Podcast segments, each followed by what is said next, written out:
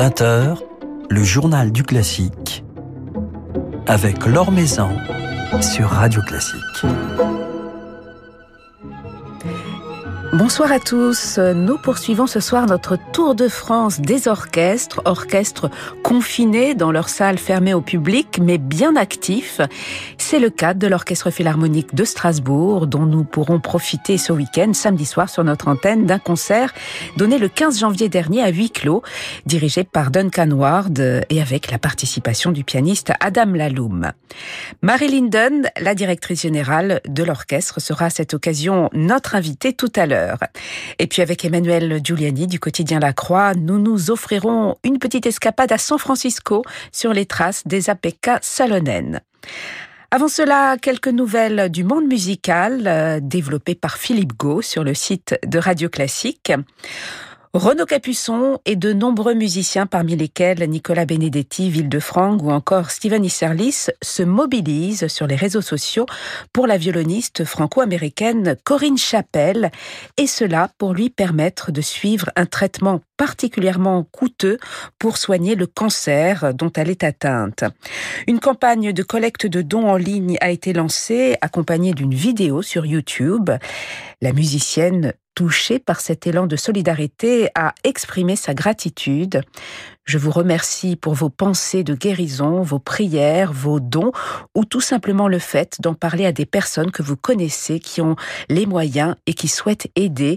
J'ai une fille de 6 ans, Leila, que je veux désespérément voir grandir, s'épanouir et réaliser ses rêves.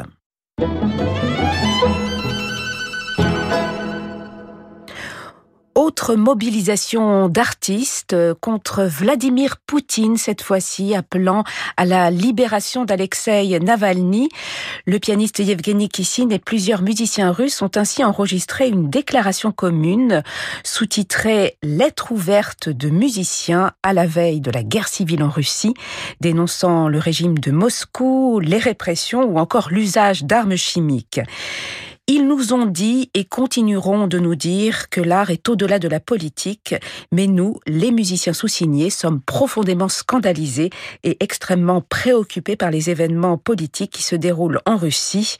Mettez un terme à cette terreur, ont-ils écrit. Les grandes salles de spectacle de plus de 10 000 personnes et même les stades pourraient rouvrir à New York avec une jauge de 10% de leur capacité d'accueil et cela à partir du 23 février après presque un an de fermeture. C'est ce que vient d'annoncer Andrew Cuomo, le gouverneur de l'État de New York, une mesure qui ne concernerait pas les salles de moindre capacité d'accueil. Ces réouvertures s'accompagneront d'un protocole sanitaire très strict, d'un test PCR négatif, prise de température, port du masque et règles de distanciation physique. L'Or sur Radio Classique. À Strasbourg, comme partout ailleurs en France, les salles de concert restent fermées au public, mais derrière leurs portes, l'activité est bien intense. Nous pourrons ainsi en profiter puisque Radio Classique diffusera ce samedi à 21h un concert de l'Orchestre Philharmonique de Strasbourg, donné le 15 janvier dernier à huis clos. Alors comment l'orchestre a-t-il réussi à rebondir malgré les mesures de restrictions sanitaires? Comment la nécessité de jouer a-t-elle fini par l'emporter? Et a su s'adapter, comme nous le raconte ce soir Marie Linden, sa directrice générale. Absolument, et je pense que l'orchestre philharmonique de Strasbourg, comme euh, tous ses collègues, orchestre euh, en France euh, fait preuve d'une grande flexibilité. Il n'y a pas de public, mais il y a de la musique, il y a des musiciens qui ont une furieuse envie de jouer. Et effectivement, grâce à l'ensemble des partenaires médias, je, profite pour remercier Radio Classique pour sa présence auprès des, orchestres. Eh bien, nous maintenons un certain nombre de concerts pour que les musiciens puissent jouer. C'est absolument fondamental. Un musicien qui ne joue pas, il, il se fan, c'est impossible de le laisser comme ça euh, à la maison. Et puis euh, ces concerts permettent aussi de proposer au public, aux auditeurs, des enregistrements inédits. Et c'est tout le sens de voilà de l'activité qui se poursuit envers et contre tout dans les formations symphoniques euh, françaises. Et Strasbourg n'échappe pas à la règle. On est très mobilisé pour produire un certain nombre de concerts en fait. Dans des situations, j'imagine, assez compliquées à gérer sur le plan sanitaire. Est-ce qu'il faut tester, par exemple, les musiciens régulièrement? Finalement, les, conditions sanitaires ne sont pas si euh, compliquées. On a un protocole euh, extrêmement strict qui a été mis en place, qui a fait ses preuves, et d'une certaine manière, le respect inconditionnel de ce protocole, qui parfois évolue au fil de l'actualité euh, sanitaire, le respect de ce protocole permet de jouer et de, de se décharger en fait mentalement de cette euh, chape de plomb qui pourrait peser. Voilà, donc à partir du moment où les gestes barrières sont bien respectés, c'est-à-dire euh, distanciation sur scène, port du masque obligatoire pour les cordes, eh bien euh, la musique peut prévaloir et être le, la seule chose qui anime en fait les musiciens et les équipes administratives et techniques lorsqu'on joue.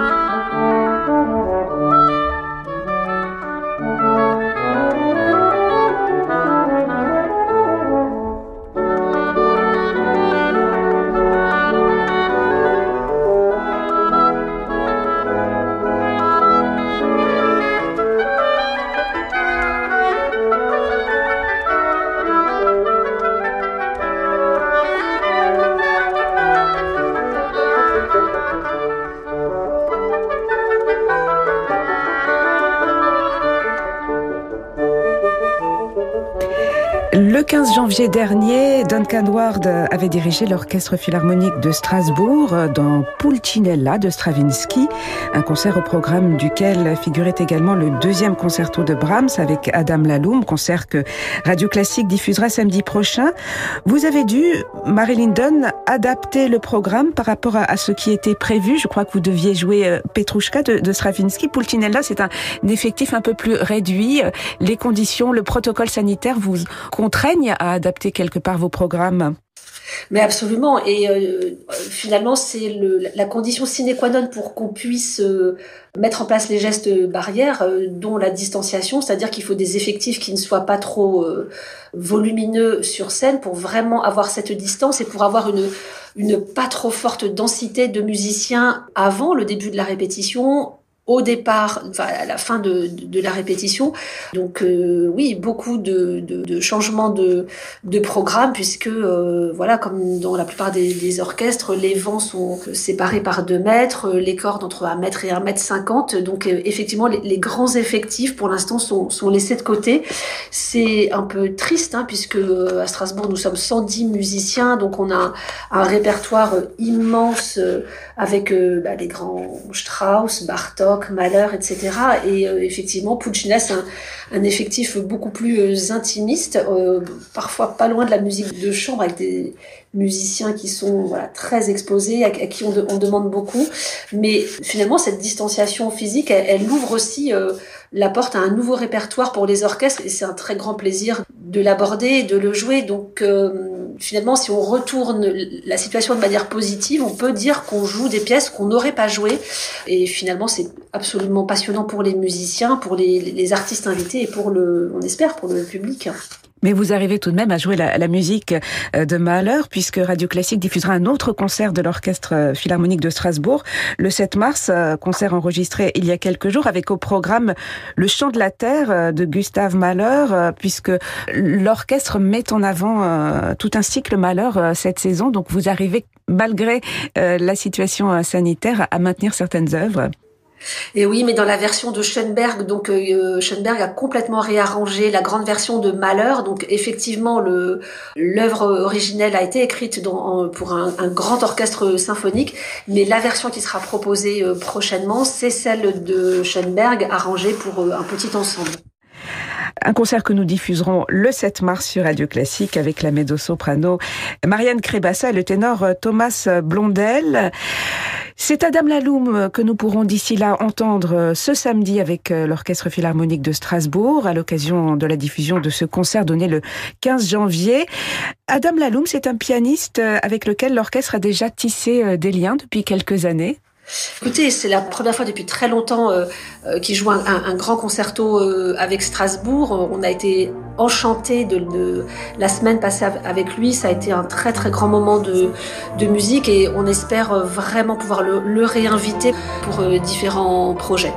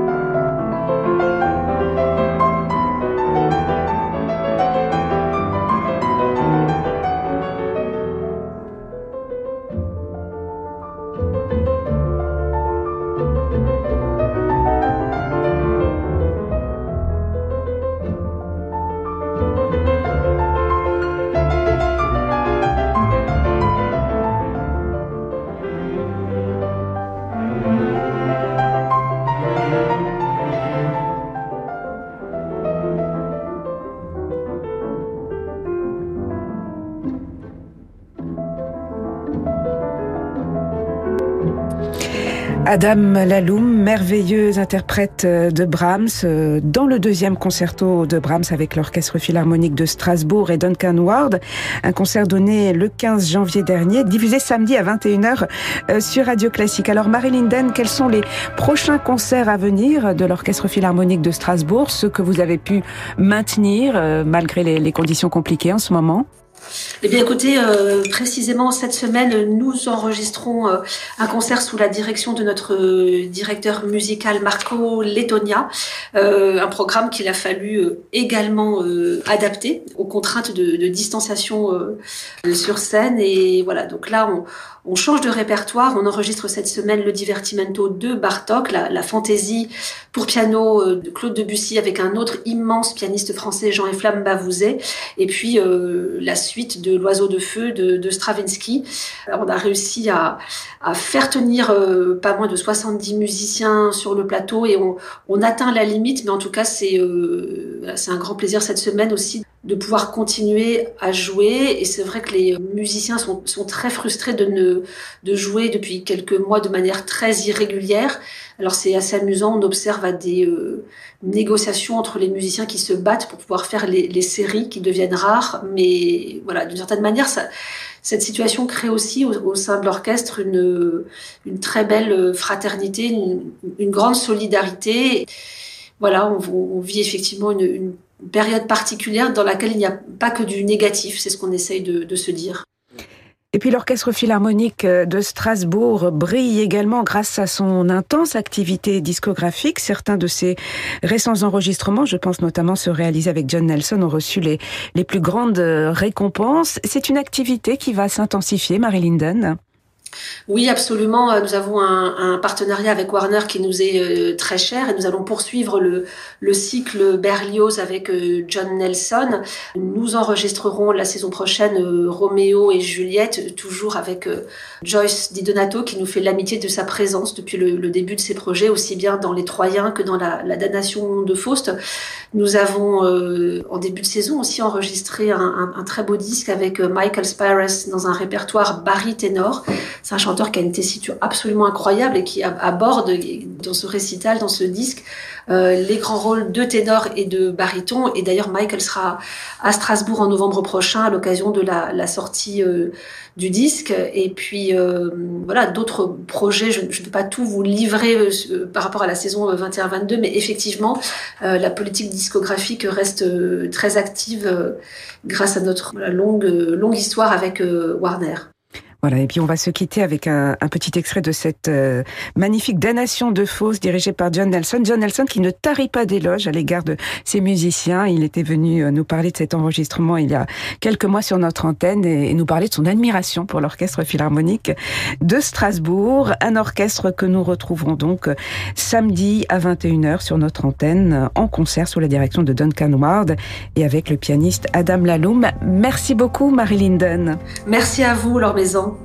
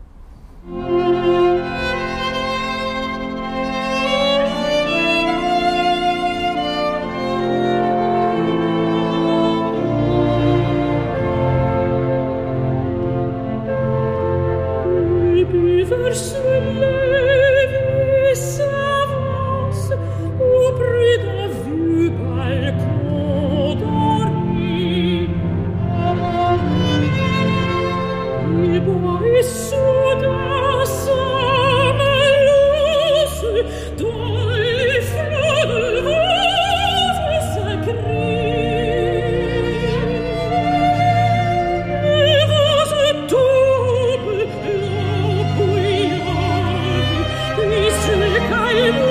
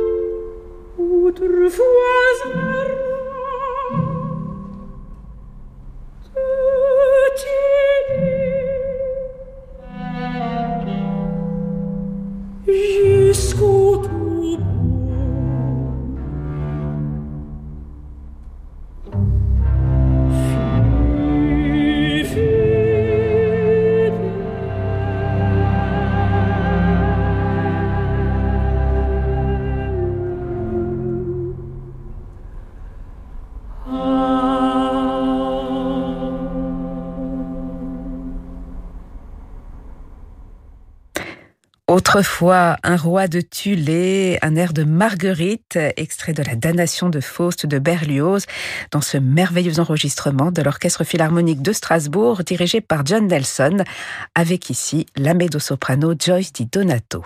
Le coup de cœur de la croix, avec Emmanuel Giuliani. Bonsoir Emmanuel. Bonsoir Laure. Direction San Francisco cette semaine. Oui, nous voyageons très loin puisque nous traversons l'Atlantique puis les États-Unis jusqu'à San Francisco en effet. On le sait depuis quelque temps maintenant, c'est le chef finlandais Esa-Pekka Salonen qui succède à Michael Tilson Thomas à la tête de l'orchestre de la cité californienne. Alors lui qui présida aux destinées de l'orchestre de Los Angeles fait donc ce retour en terre américaine, même si l'Europe ne le lâchera pas si facilement, l'orchestre de Paris en particulier avec lequel il a noué une fidèle et belle complicité dans le domaine symphonique, mais aussi dans le domaine lyrique, et que ce soit à Paris ou à Aix-en-Provence, où de nouveaux projets sont, je crois, dans les cartons. Et d'ailleurs, euh, Esa-Pekka Salonen dirige ce soir même l'Orchestre de Paris à la Philharmonie euh, dans un programme tout Sibelius que Radio Classique enregistrera et diffusera le 6 mars. On y sera. J'espère. Donc là, San Francisco et son chef, son nouveau chef, viennent d'annoncer le lancement d'une plateforme en ligne tout à fait euh, revisitée qui regroupera des concerts en live, des documents d'archives, des programmes pédagogiques, des focus sur telle ou telle œuvre ou tel ou tel compositeur. Un axe tout particulier étant réservé à la création de notre temps, ce qui ne nous étonne pas avec la personnalité des APK Salonen, chef mais aussi compositeur, on le sait. En présentant cette plateforme intitulée San Francisco Symphony plus. Je ne sais pas si c'est une allusion à Disney Plus. Euh, Salonen insiste sur sa volonté de dépasser le catalogue, aussi riche soit-il, de musique en ligne, pour inviter le public à découvrir tous les rouages d'un orchestre, artistique, mais aussi économique, administratif, technique, sociaux, orchestre comme citoyen dans, dans sa ville. Et en cela, le digital se place aux côtés du spectacle vivant de manière tout à fait intéressante, parce que bien sûr, on le dit souvent, s'il est incapable de remplacer l'émotion unique fondée sur la présence physique des artistes et du public, il peut en revanche donner à voir et à entendre d'autres aspects de la vie musicale.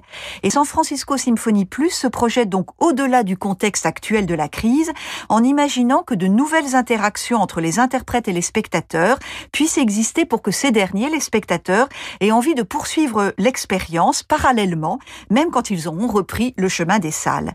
Et on en prend conscience dès les premiers instants, la réalisation visuelle et sonore de ce nouveau site privilégiant une forme volontiers sophistiquée, très cinématographique, comme si le spectateur n'était plus assis à sa place, mais déambulait dans l'espace que crée la musique. Le concert Nostalgia, par exemple, dirigé par Esa Pekka Salonen autour de la musique de notre temps, on a une parfaite illustration avec des effets d'ombre, de lumière, de paysage, vraiment tout, tout à fait intéressant à voir, presque comme une installation d'art contemporain. Et si ces programmes sont pour la plupart payants, la formation ne pouvant compter que sur ses ressources propres, il y a aussi toute une, euh, tout un panel d'offres gratuites avec des propositions très variées comme les musiques pour célébrer le nouvel an chinois ou des œuvres chambristes confiées aux merveilleux instrumentistes de l'orchestre californien. Et donc c'est sous le signe de la modernité, mais une modernité d'il y a quelques années maintenant, quelques, un siècle même, voilà, euh, que nous nous quittons Esa-Pekka Salonen dans un célèbre sacre.